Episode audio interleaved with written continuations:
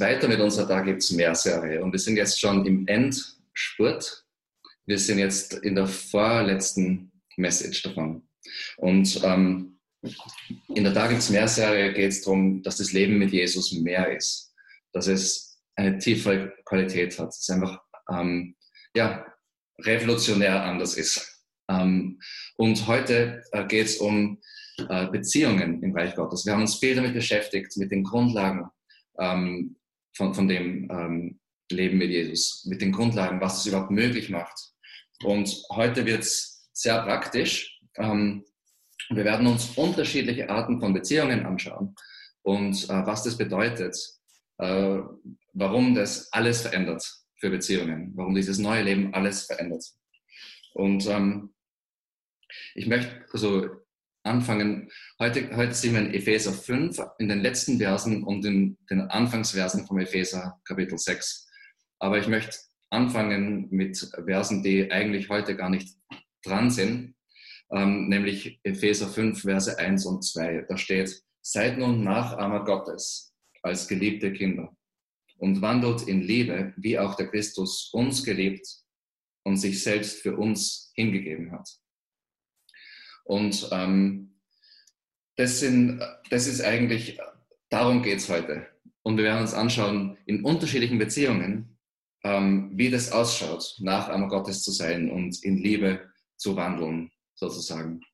Ähm, die drei Beispiele heute, ähm, also ich glaube, die Prinzipien kann man auf alle Beziehungen anwenden. Und die drei Beispielbeziehungen, die wir uns heute anschauen, sind erstens Ehe, und damit verbunden auch Kirche. Also wenn du nicht verheiratet bist, ist auch für dich relevant. Ähm, das zweite, Kinder. Und wenn du keine Kinder hast, ist das auch für dich relevant, weil du ein Kind bist von jemandem. Und auch Arbeit. Ähm, und jedes Mal schauen wir uns bei diesen drei Beispielbeziehungen an, äh, was Sünde ursprünglich bewirkt hat. Also was war der ursprüngliche Plan für diese Beziehungen? Und was hat Sünde damit gemacht? Was hat die, diese Rebellion gegen Gott mit diesen Beziehungen gemacht? Und dann schauen wir uns an, welche Antworten so die Kultur oder unterschiedliche Kulturen ähm, gefunden haben drauf oder versucht haben zu finden auf diese Probleme. Und dann, was die Antwort vom Evangelium ist für uns heute ganz konkret, ganz praktisch. Und wie, wie anders es ist zu den Antworten, ähm, die die Kulturen gefunden haben. Und ich möchte gleich einsteigen mit Ehe, mit der ersten Beziehung. Ähm, und ähm, Jesus ähm, sagt in, in Markus 10, Vers 6 und in den folgenden Versen, also in Markus 10, Vers 6, ähm, sagt Jesus was über Ehe. Und zwar, er, er, beantwortet eigentlich eine Frage über Scheidung, das ist heute nicht das Thema, aber ähm, in seiner Antwort beschreibt er Ehe auf sehr interessante Art und Weise. Und er sagt, ähm, der Wille Gottes wird schon mit Beginn der Schöpfung deutlich, als er sie, also die Menschen, als Mann und Frau schuf. Deshalb wird ein Mann Vater und Mutter verlassen und sich an seine Frau binden und die beiden werden zu einer Einheit. Wörtlich ist es ein Fleisch, okay, also ein Körper, ein Leib.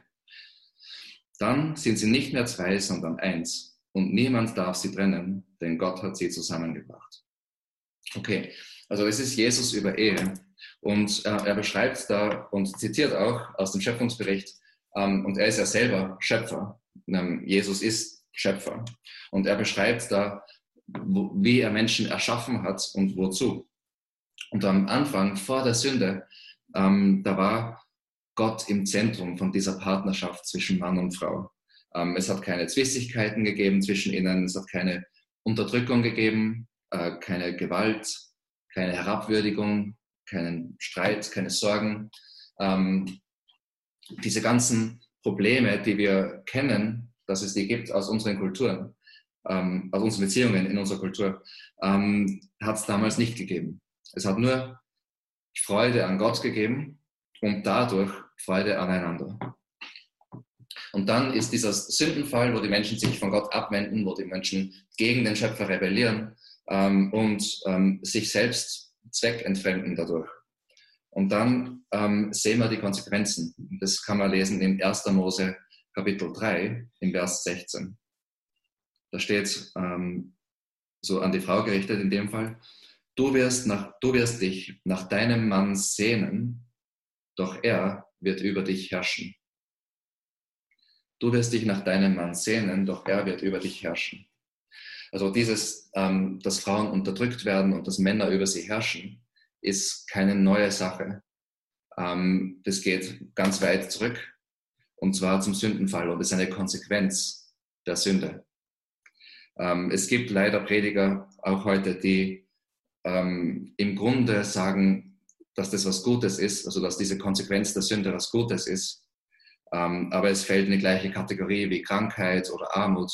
Das sind Dinge, die aus der Sünde hervorgehen. Es gibt auch, es gibt auch Prediger, die sogar Krankheit als was Gutes predigen. Ähm, aber ähm, das ist ein anderes Thema. Mein Punkt ist, von der Bibel her ist es nicht was Gutes. Das ist eine Konsequenz der Trennung von Gott. Dass Mann und Frau keine Partner mehr sind, sondern dass jetzt der Mann über die Frau herrscht. Ähm, und dass die, da steht, du wirst dich nach deinem Mann sehnen. Also diese Beziehung zwischen Mann und Frau ist auch zerbrochen. In dem Zerbruch von der Beziehung mit Gott wird auch die Beziehung untereinander zerbrochen und distant. Und auf dieses Problem haben unterschiedliche Kulturen unterschiedliche Antworten gefunden. Ähm, in ähm, manchen Kulturen, ich, und, und ich, ich werde es nur ganz grobe, extreme Kategorien nennen, ähm, einfach um uns irgendwie zu helfen, ein bisschen Orientierung zu geben. Aber das ist jetzt, keine Kultur passt jetzt ganz genau in eine von diesen beiden Kategorien, die ich nennen werde. Aber nur als, als genau, Orientierung. Ähm, die eine Richtung ist Richtung Unterdrückung der Frau. Ja? Also man sagt im Prinzip, dass diese Sünde was Gutes ist, dass das wichtig ist, um ähm, Ordnung zu haben in der Gesellschaft und so weiter. Ähm, natürlich nennt man es meistens nicht Unterdrückung der Frau. Und ähm, das sieht man in vielen Kulturen, auch bei uns. Ähm, vor allen Dingen früher ähm, war das gang und gäbe und ganz normal. Und äh, leider gibt es auch manche christliche Strömungen, die genau das predigen. Und dann äh, am anderen Extrem gibt es diesen Geschlechterkampf, ja, ähm, wo man versucht, ähm, diese Ungerechtigkeit zu richten und meistens mit Mitteln, ähm, die aber ähm, die eigentlich aus der, aus der von Gott abgewendeten Welt kommen. Das heißt, äh, das erinnert mich ein bisschen daran, wenn man versucht, Frieden herzustellen, indem man Krieg führt. Ähm, und wie wir wissen, geht es nicht immer gut aus. Und das ist, würde ich sagen, jetzt eher ähm, die Tendenz bei uns im Westen. Und das sind so die Antworten, die unsere Kulturen versuchen darauf zu finden. Aber das Problem ist, ähm, die Antworten funktionieren immer nicht, weil das Grundproblem die Trennung von Gott ist so ist das Problem überhaupt in die Welt gekommen. Und deshalb hat das Evangelium, die Botschaft von Jesus, das uns wieder mit Gott verbindet, tatsächlich die Antwort für dieses Problem. Und das werden wir uns heute anschauen, wie das ausschaut. Ähm, zur Erinnerung, in Epheser 5, 1 bis 2 steht, seid nun Nachahmer Gottes als geliebte Kinder und wandelt in Liebe, wie auch der Christus uns geliebt und sich selbst für uns hingegeben hat. Und in Ehebeziehungen, wie, das, wie diese Verse in, in einer Ehebeziehung ausschaut, werden wir uns gleich anschauen. Bevor wir uns das anschauen, muss ich aber ähm, zwei Dinge erklären, die oft missverstanden werden in dem Text, den wir jetzt lesen werden. Ähm, das erste ist, ähm, also wir schauen uns, äh, schauen uns mal zwei Verse an und dann die ersten zwei Verse, nämlich Vers 21 und 22 von Epheser 5. 21 und 22. Da steht, ordnet euch einander unter. Tut es aus Ehrfurcht vor Christus. Ihr Frauen, ordnet euch euren Männern unter. Ihr zeigt damit, dass ihr euch dem Herrn unterordnet. Und dieses Unterordnen wird oft ähm, leider ganz falsch verstanden, wenn, wenn man einfach drüber liest und sich nicht mit dem Griechischen auseinandersetzt, was ja verständlich ist, dass das die meisten nicht machen. Ähm, allerdings haben wir ähm, es was mir in, bei dieser Predigtverarbeitung habe ich ein bisschen einen Luxus gehabt, weil ich habe auf ein Paper, ähm, auf ein Paper zurückgreifen können. Ähm, es war gerade meine Internetverbindung instabil, aber ich hoffe, es funktioniert. Also ich habe gerade gesagt, ich habe einen, ähm, okay, das hängt gerade. Okay, dann mache ich weiter. Okay, ich habe gerade gesagt, ich habe bei dieser Message-Vorbereitung einen Luxus gehabt, nämlich äh, die ähm, Elisabeth von uns, äh, Schatzelmeier, hat ein Paper geschrieben, genau über diese Stelle und hat sich das Griechische ganz genau angeschaut. Und auf das habe ich zurückgegriffen. Ähm, und in den, ähm, wenn man sich die ersten beiden Verse, also 21 und 22, wortwörtlich anschaut, und das ist jetzt von der Elisabeth übersetzt, dann steht da, einander unterordnend in der Furcht Christi, die Frauen den eigenen Männern wie dem Herrn. Also diese beiden Verse sind eigentlich nicht wirklich zwei Sätze. Ich lese noch einmal, einander unterordnend in der Furcht Christi, die Frauen den eigenen Männern wie dem Herrn. Und ähm, das ist natürlich ganz interessant, weil da müssen wir uns überlegen, was bedeutet das einander unterordnend. Wenn das Autorität bedeutet, wenn das Herrschen bedeutet, dann kann es nicht ganz funktionieren, weil ähm, es geht nicht, wenn lauter Häuptlinge sind und keine Indianer. Ähm, äh, es, also einander unterordnend kann, kann nicht wirklich in dem Sinn funktionieren. Da muss was anderes gemeint sein damit. Ähm, und ähm, ich glaube, es wird gleich ganz klar auch werden, was damit gemeint ist. Aber ähm, das Erste, was ich noch sagen will, ähm, was da auch steht, ist in der Furcht Christi. Und das bedeutet, dass uns das, was Jesus wichtig ist, am allerwichtigsten ist. Ja? Also das heißt, wir ordnen uns eigentlich Jesus unter und in dem Jesus unterordnen, er ist der Häuptling, wir sind Indianer, ähm, in dem ordnen wir uns einander unter. Okay, das ist schon mal der erste Clou, was da gemeint ist. Aber was ein noch besserer Clou ist, werden wir gleich sehen in den nächsten Versen. Und da müssen wir noch das andere ähm, gut verstehen, was da beschrieben wird. Da ist die Rede vom Haupt, also vom Kopf. Ja? Also dass, man, dass der Mann das Haupt der Frau ist. Und da muss man sich anschauen, ähm, was da eigentlich steht. Es gibt nämlich auch im Epheserbrief ähm, zwei unterschiedliche Arten und Weisen, wie das verwendet wird. Das eine ist Haupt über, also Kopf über, ähm, und das andere ist Haupt der oder Haupt von.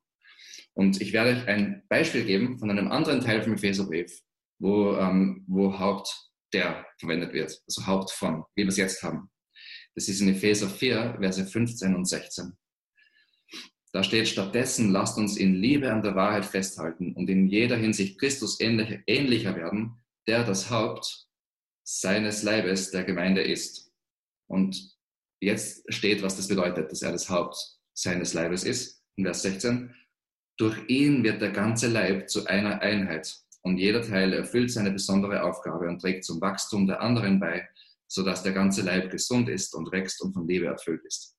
Das heißt, er ist Haupt vom Körper, er ist mit dem Körper verbunden, er nährt den Körper, er, er schaut, dass Menschen sich entwickeln, dass Menschen aufgebaut werden, dass Menschen hochgehoben werden. Ähm, es kommt auch im Epheserbrief Haupt über vor. Und das ist auch, ähm, da ist auch die Rede von Jesus. Das schauen wir uns auch an. Das ist in Epheser 1, Verse 22 und 23. Da steht, ähm, und alles hat er seinen Füßen unterworfen und ihn, also Jesus als Haupt über alles, der Gemeinde gegeben. Dies ein Leib ist die Fülle dessen, der alles in allen erfüllt. Eigentlich sind da beide Bedeutungen von Haupt. Ja? Also Haupt über, da ist Autorität gemeint, da ist Herrschaft gemeint, also Jesus ist König. Und dann, als Haupt über alles, hat er ihn der Gemeinde gegeben. Das ist das Haupt der Gemeinde. Da ist er Teil von der Gemeinde. Da ist er nährend, unterstützend, fördernd, aufbauend. Und ähm, es ist ganz wichtig, dass wir dies, das unterscheiden, weil viele Christen lesen die Bibelstelle, um die es heute geht, als Haupt über und damit missverstehen sie komplett, was der Paulus schreibt. Und dadurch kommt eine Theologie zustande, die unbiblisch ist. Und deswegen wollte ich es am Anfang hervorheben, auch wenn es ein bisschen technisch war, damit wir das jetzt besser gemeinsam verstehen können. Und ich glaube, dass ihr sehen werdet, dass das wirklich, das sind heute wunderbare Sachen drinnen für uns. Okay, also, wie schaut gegenseitig Unterordnen aus? Wir schauen uns jetzt die, die nächsten Verse an, von 22 ähm, bis 30. Kapitel 5, 22 bis 30. meistens wird oft wird so gepredigt, die erste Hälfte ist herausfordernd für Frauen, die zweite Hälfte ist herausfordernd für Männer. Das stimmt nicht ganz, weil die erste Hälfte ist eigentlich viel herausfordernder für Männer als für Frauen und die zweite Hälfte ist herausfordernd für Männer. Also der Paulus hat es in eine Kultur geschrieben, die sehr patriarchal war, also wo die Männer in Kontrolle waren. Und er hat es als massives Korrektiv in diese Kultur geschrieben, dass das im christlichen Glauben nicht so funktioniert. Und ähm, okay, schauen wir es uns an. Einmal die erste Hälfte, Vers 22. Ihr Frauen, ordnet euch euren Männern unter. Ihr zeigt damit, dass ihr euch dem Herrn unterordnet. Denn der Mann ist das Haupt der Frau. Genauso wie Christus das Haupt der Gemeinde ist.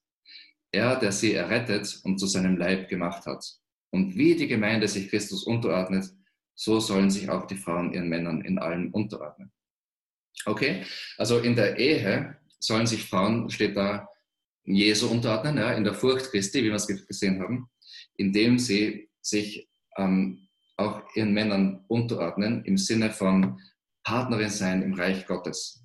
Ähm, das ist der Kontext von dem. Ja? Also sie sollen sich einfügen, nicht unabhängig sein, sondern sich, sich einfügen ähm, in das Ganze. Sie sollen Partner sein im wahren Sinne des Wortes. Und das Ziel ist immer für Jesus, für Reich Gottes, in der Furcht Christi.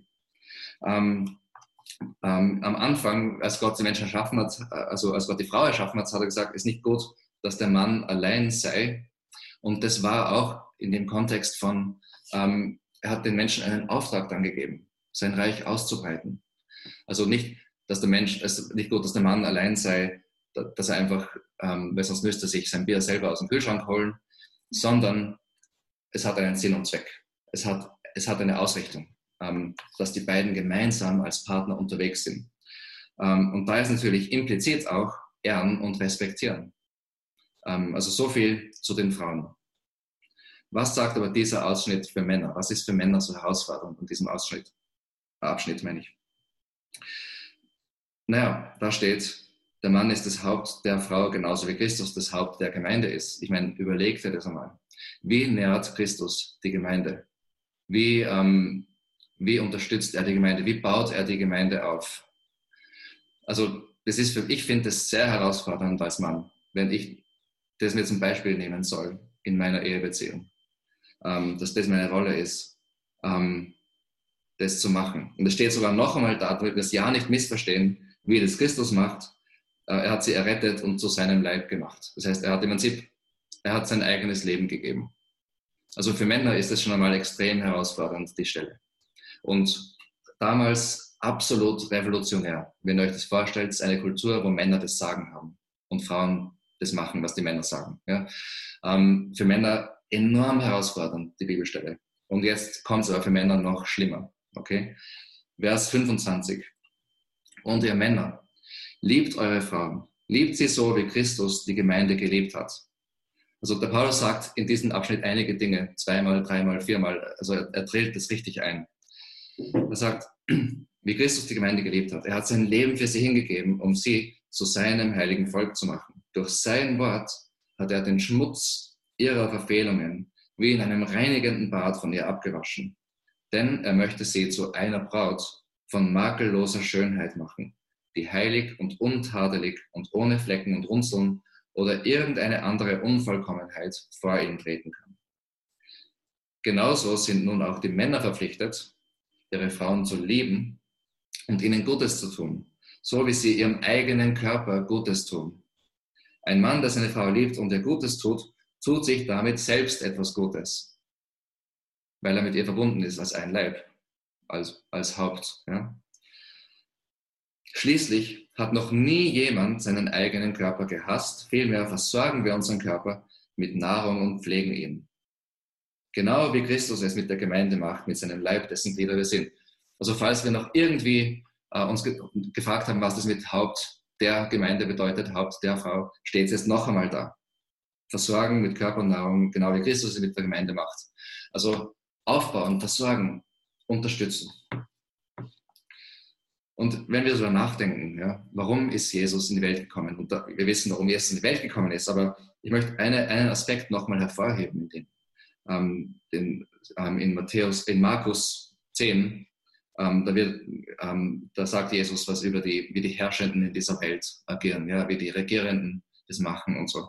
Und dann sagt er über sich selber in Vers 45, selbst der Menschensohn ist nicht gekommen, um sich dienen zu lassen, sondern um anderen zu dienen und sein Leben als Lösegeld für viele Menschen hinzugeben.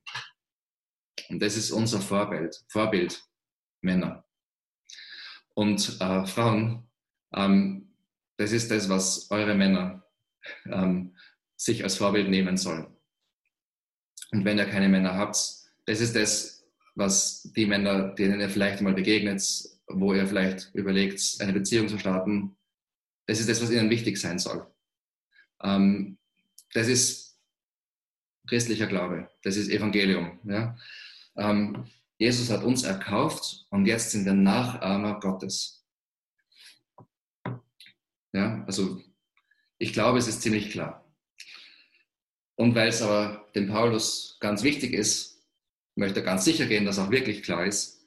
Und deswegen schließt er noch einmal ab mit den nächsten Versen, 31 bis 33.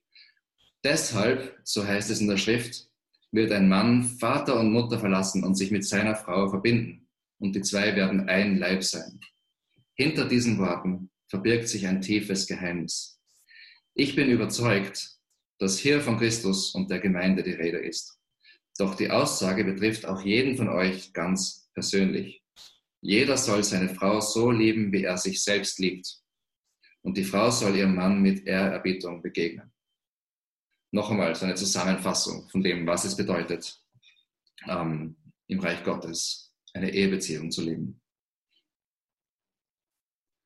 Also der Paulus beruft sich da auf die gleichen Worte wie Jesus, nämlich auf die Schöpfungsordnung in, in, am Anfang der Bibel so wie es vor dem Sündenfall war. Ein Fleisch, ein Leib, eine Einheit unter Gott. Da steht in Vers 32, ähm, dass, also, das ist, er deutet es auf Christus und die Gemeinde, also auf die Kirche. Und wir wissen, dass ein Mann, nämlich Jesus, der Sohn, hat den Himmel verlassen und sich mit seiner Frau verbunden. Und seine Frau, seine Braut, in der Bibel wird die Kirche als seine Braut bezeichnet. Das sind wir. Jeder einzelne von uns zusammen sind seine Braut. Und jetzt sind wir ein Leib mit ihm. Und das ist einfach gewaltig.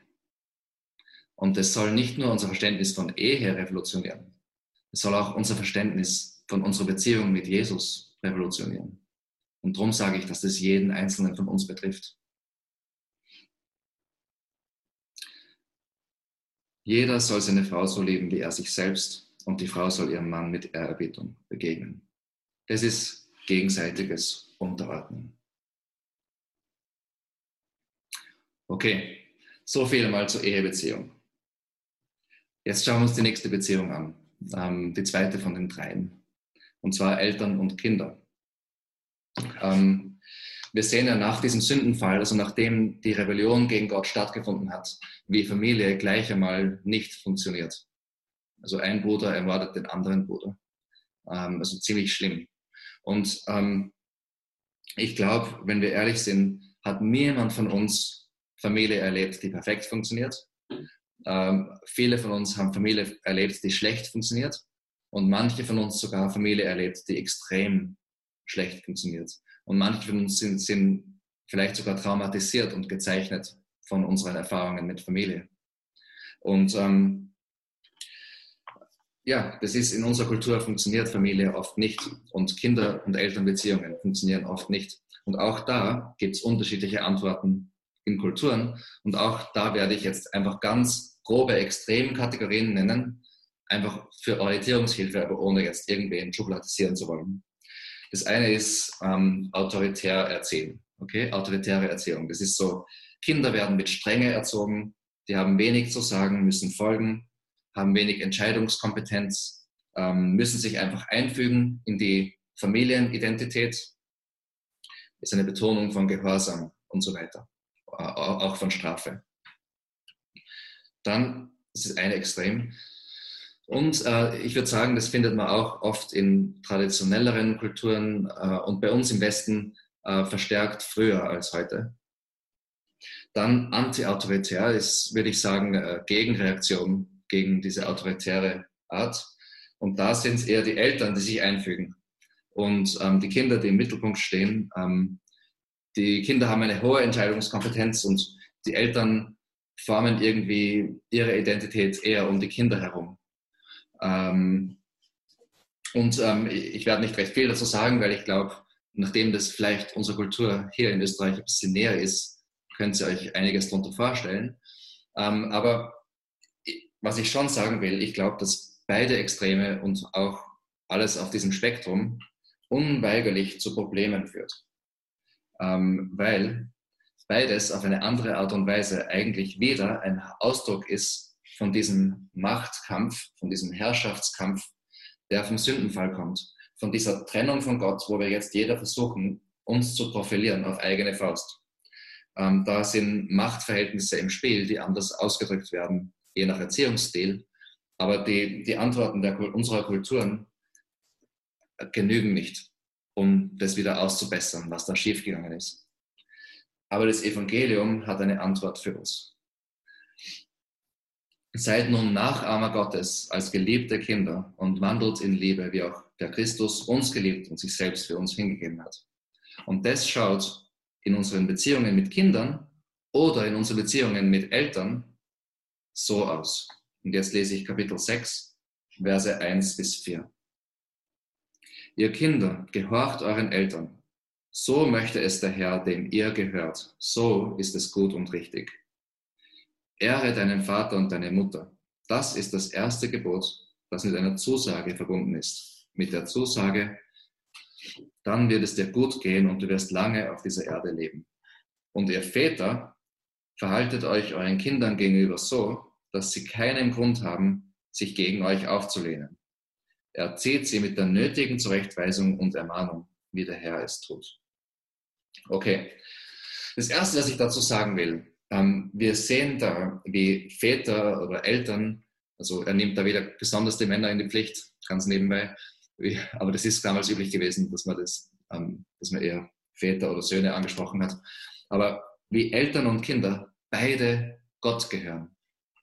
Ähm, das heißt, anders ausgedrückt, Eltern und Kinder sind in Jesus Geschwister. Ähm, und das bricht schon einmal einige Machtstrukturen auf. Ähm, ich habe wieder Nassim, mein Sohn kleiner war, hat er äh, gesagt, ah, eigentlich, eigentlich bist du gar nicht mein, mein Papa. Ich habe gesagt, okay, was kommt jetzt? Ähm, und er hat gesagt, ja, weil eigentlich ähm, bin ich dein Bruder und du bist mein Bruder wegen Jesus. Ich habe gesagt, ja, das stimmt, ich bin trotzdem dein Papa, aber, aber das stimmt, was du sagst und so. Aber er hat ganz recht gehabt. Also er hat so ein bisschen witzig gemeint, aber er hat ganz, ganz, ganz recht gehabt. Ähm, wir sind Geschwister. Ähm, wir sind Geschwister im Glauben, in der wichtigsten Beziehung, die es gibt, nämlich in unserer Beziehung mit Gott. Und in dieser Beziehung ist Jesus im Mittelpunkt. Und dass Jesus im Mittelpunkt ist, gibt den Rahmen für die gesamte Beziehung zwischen Eltern und Kindern. In Vers 1, wo die Kinder angesprochen werden, steht, so möchte es der Herr, dem ihr gehört. Ja? Und dann in Vers 4, äh, wo die, wo die Eltern angesprochen werden, wie der Herr es tut. Also das ist der Rahmen für das Ganze, dass, dass Jesus im Mittelpunkt steht. Und dann haben wir Elemente, die ähm, äh, von Gehorsam und, und von Ehre. Zum Beispiel Kinder sollen den Eltern gegenüber gehorsam und ehrend sein. Aber dieser Gehorsam ist im Rahmen von Gehorsam und Ehre zu Jesus. Ja? Ähm, Eltern sollen ihre Kinder mit einer Art, äh, ich sage mal, liebenden Autorität begegnen. So wie Gott auch uns begegnet. Wie Gott uns begegnet. Ähm, wie begegnet Gott uns? Gott begegnet uns mit Liebe, mit Annahme, mit Vergebung, aber auch mit Zurechtweisung und Ermahnung. Ähm, jetzt, wenn du das hörst, wenn du diese Verse liest, und es ist ein bisschen ungemütlich, weil es ein bisschen zu vielleicht autoritär vorkommt oder so, das ganze Gerede von Gehorsam und so. Dann ist es ein Zeichen, dass Gott vielleicht dich ein bisschen herausfordern will, ähm, aus einer anti-autoritären Haltung heraus und in seine Wahrheit hinein, wie er Erziehung sieht. Wenn du das liest und dir denkst, ah, das ist schon ein bisschen lax, wie kann man das sagen? Meine, dass Kinder und Eltern da irgendwie, dass da Machtverhältnisse aufgebrochen werden und dass die beide Geschwister sind und so weiter und so weiter und so weiter. Das kommt mir ein bisschen, ja, lax vor. Dann ist ein Zeichen, dass du vielleicht ins Autoritäre tendierst und dass dich Gott herausfordern will, aus dem Autoritären heraus Dinge aus seiner Sicht zu sehen. Also das, was dich ungemütlich stimmt bei dem Ganzen, ist wahrscheinlich ein Zeichen, wo Gott dich da herausfordern will. Ähm, aber genau, mehr, kann ich, mehr will ich dazu nicht sagen. Es ist Jesus im Zentrum, er ist der Rahmen für das Ganze. Es gibt eine höhere Autorität über, die, über den Eltern. Ähm, aber es wird auch, es gibt Autorität. Und es, es, ähm, äh, es ist, das Beispiel ist wieder Jesus, wie er es mit uns gemacht hat, und wir sind Nachahmer Gottes in dem Ganzen. Eins möchte ich schon noch sagen zu dem. Ähm, ich habe vorher erwähnt, dass viele von uns ähm, schwierige Erfahrungen gemacht haben mit Eltern und manche extrem schwierige. Und wenn du heute da bist und du, ähm, und du weißt, dass du einfach, ja, einfach schwierige Erfahrungen gemacht hast, vielleicht traumatisiert bist, dass ähm, dieses mit deinen Eltern ehren ist für dich unvorstellbar. Ja? Dann möchte ich sagen, da hat auch das Evangelium etwas für dich. Weil Jesus ist am Kreuz gestorben, um für deine Sünde zu bezahlen. Und auf gleiche Art und Weise bedeutet es, dass du auch deinem Vater vergeben kannst, dass du auch deiner Mutter vergeben kannst, dass du auch das zum Kreuz bringen kannst. Und heute ist kein Thema Vergebung, aber ich möchte sagen, dass Vergebung der erste Schritt ist. Egal, ob es deine Eltern wissen, ähm, vielleicht ähm, werden sie es nie, nie herausfinden, aber es geht um dein Herz. Und sobald du vergeben kannst, ist der erste Schritt getan in Richtung Ehren. Und das ist auch für dich sehr heilsam. Okay die dritte Beziehung und die letzte Beziehung für heute, die wir uns anschauen. Jetzt geht es um Arbeit. Ähm, vor der Sünde, ähm, also vor dem Sündenfall, vor der Rebellion, war Gott im Zentrum von Arbeit. Ja, also er hat Menschen den Auftrag gegeben, ähm, sein Reich auszubreiten. Und ähm, auch Arbeit war etwas Schönes. Es war was, was ähm, die Versorgung ist einfach passiert. Ja? Also sie haben von jeder Frucht essen können, außer von einer. Ähm, also Gott hat für sie gesorgt und die Arbeit war was, was Gutes. Es war auch ähm, Arbeit dabei, wie ähm, der Schöpfung Namen zu geben. Und ähm, also es war eine gute, kreative Arbeit auch. Ähm, und nach dem Sündenfall schaut Arbeit ganz anders aus. In 1. Mose 3, Vers 17b bis 19, also 1. Mose 3, 17b bis 19 steht, Dein ganzes Leben lang wirst du dich abmühen, um dich davon zu ernähren. Dornen und Disteln werden auf ihm wachsen, doch du musst dich vom Gewächs des Feldes ernähren. Dein ganzes Leben lang wirst du im Schweiße deines Angesichts arbeiten müssen, um dich zu ernähren, bis zu dem Tag, an dem du zum Erdboden zurückkehrst, von dem du genommen wurdest. Denn du bist aus Staub und wirst wieder zu Staub werden. Also Arbeit ist oft jetzt mühsam, ist oft zermürbend und ist oft sinnbefreit. Und äh, sinnbefreit, weil wir auch wissen, Staub zu Staub. Und im Ende, was bringt alles was auf der Art? Und es gibt Menschen, die irrsinnig viel kreative Arbeit machen und ähm, Höhepunkte erreichen und erfolgreich sind und am Ende dann das Gefühl haben, was bringt das Ganze? Und das ist so, das, also, das sind so Probleme von Arbeit heutzutage auch, gell, die wir kennen. Und ähm, wieder unsere Kulturen haben unterschiedliche Antworten darauf gesucht. Ich werde es nur ganz ein, ein paar davon nennen. Zum Beispiel ähm, Arbeit als äh, etwas Identitätsstiftendes. Ja? Ich identifiziere mich mit meiner Arbeit.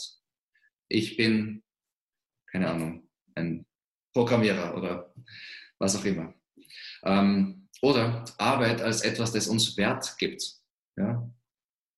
Ähm, aber das Problem, und, und, etwas, das ist noch vielfältig, ähm, aber das Problem bei eigentlich allen Ansätzen, ähm, die aus unserer Kultur kommen, für das ist ähm, erstens, was, was ist dann, wenn, wenn man arbeitslos wird?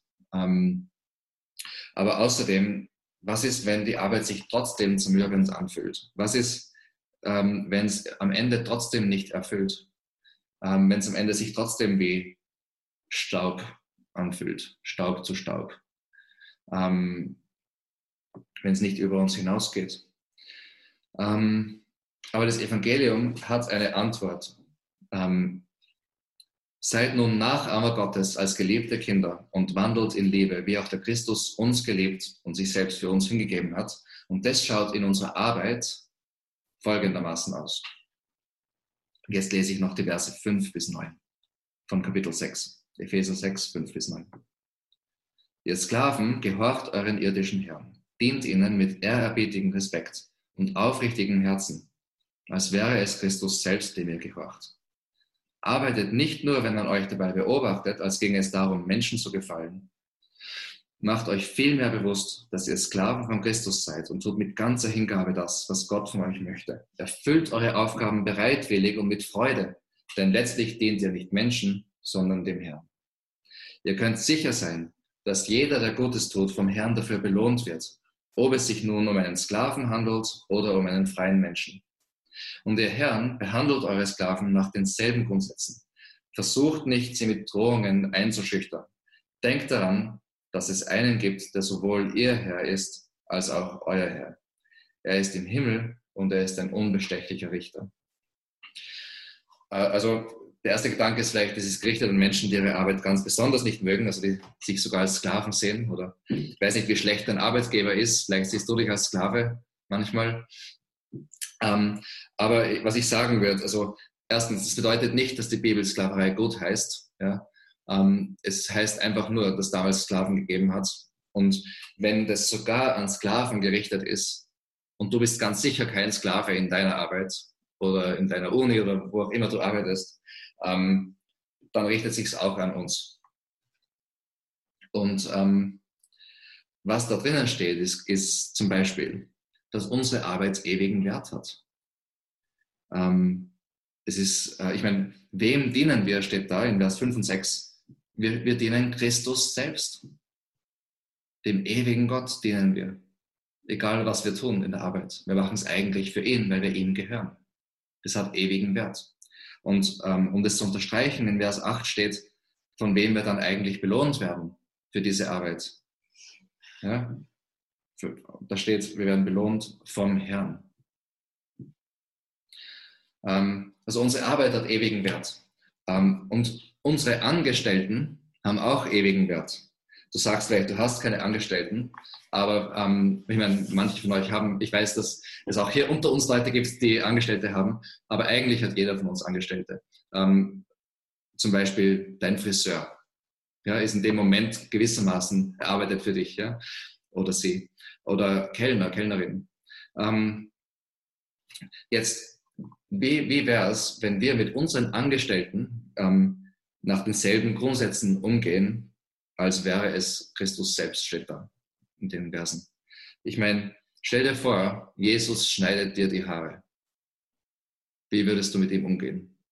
Stell dir vor, ähm, Jesus bringt dir das Bier und die Pizza zum Tisch. Wie würdest du damit umgehen?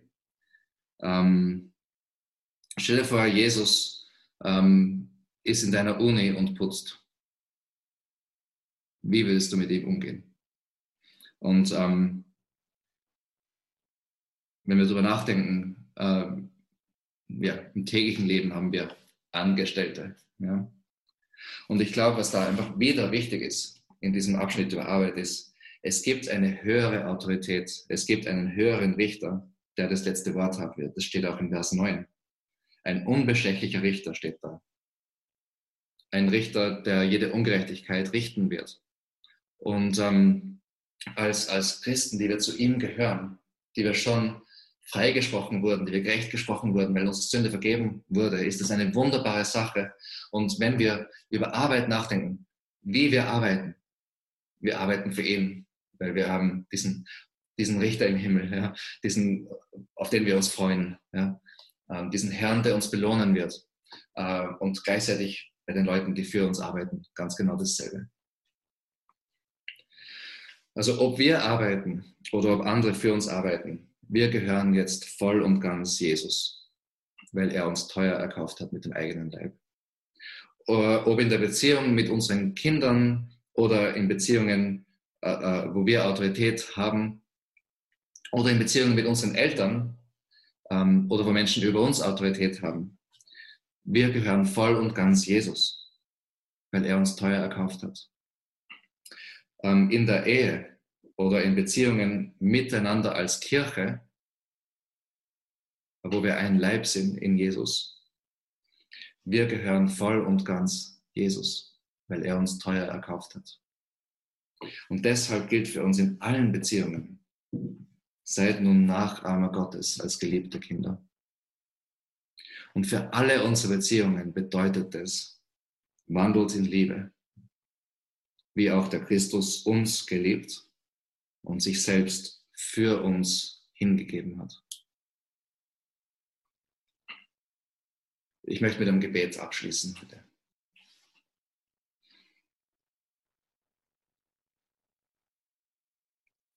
Herr Jesus, ich danke dir, dass du alles für uns gegeben hast, dass du den Himmel verlassen hast, dass du dich selbst für uns gegeben hast und uns teuer erkauft hast, als deine Braut, als, als,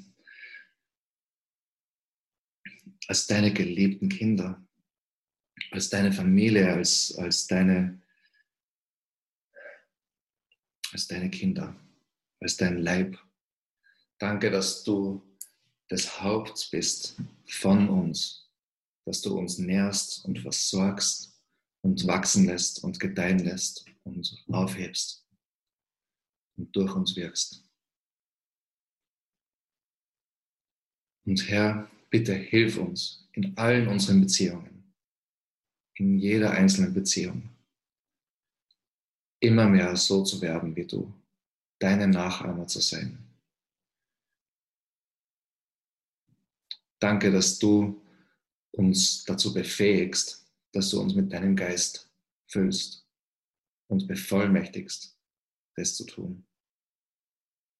Herr, wo wir versagen in, in dieser Sache, bitten wir dich um Verzeihung und wir wissen, dass du vergibst. Und gleichzeitig danken wir, dass wir von Tag zu Tag wachsen dürfen in diesen Dingen.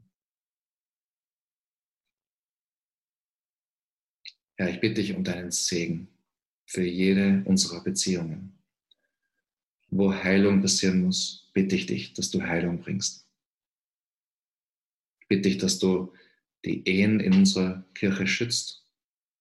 Ich bitte dich, dass du die, ähm, die äh, äh, Kinder- und Elternbeziehungen segnest. Und ich bitte dich, dass du die Arbeitsbeziehungen segnest. Und ich bitte dich, dass du in all diesen Dingen bei uns im Mittelpunkt stehst. Amen.